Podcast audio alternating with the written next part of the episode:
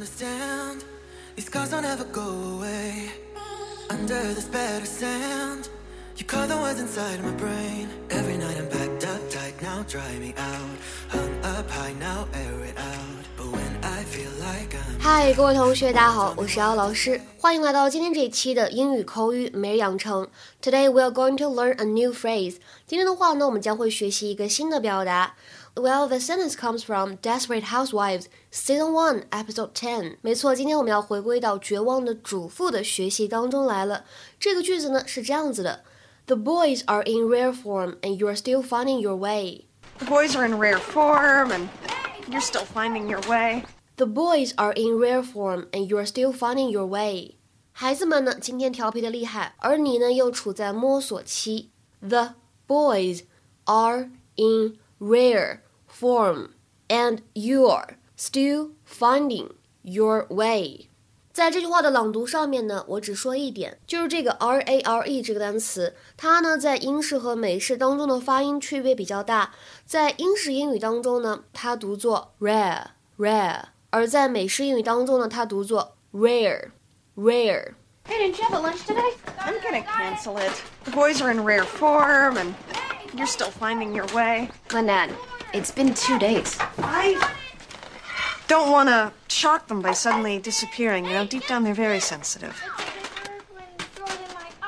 They'll be fine. They'll go. Get out of here.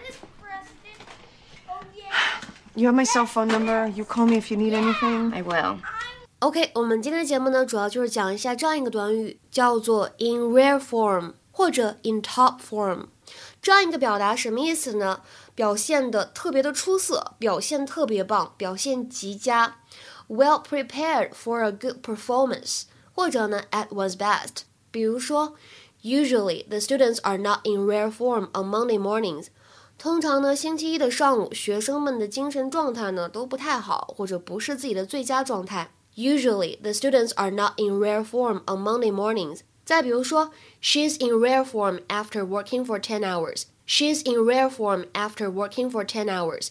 连续工作十个小时以后呢，她还能够保持良好的精神状态。She's in rare form after working for ten hours. 虽然说今天这个短语呢，它明显是一种 compliment，是一种夸奖的意味，但是在今天的美剧片段当中呢，有那么一点点讽刺的意思。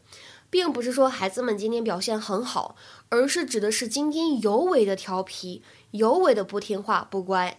那日常生活当中呢，我们这个短语 in rare form，它还有另外一个常用的意思，表示 intoxicated 或者 drunk，就是醉酒的、喝醉的这样的意味。比如说，Gary is in rare form，but he'll have time to sleep it off. Gary is in rare form，but he'll have time to sleep it off. Gary 喝醉了，但是呢，他还有时间能够睡过这个酒劲儿。再比如说，When Harry was finally in rare form, he slid beneath a table. When Harry was finally in rare form, he slid beneath a table. 当 Harry 最终喝醉的时候呢，他溜到了桌子下面。这个大家都知道怎么回事啊。那接下来的话呢，我们来尝试翻译一下今天这个句子，并留言在文章的留言区。The goalie is in rare form today. That's his third grade save already. The goalie is in rare form today. That's his third grade save already. 这个 goalie 什么意思呢？表示的是守门员，所以大家可以想一想什么叫做 save。OK，我们今天的节目呢就先讲到这里了，拜拜，我们下期节目再会。 sand, these marks were never meant to fade. Under the iron brand, you burn the words inside my veins. Every night you break me down and mix me up. Spice feel like giving up, this is my only.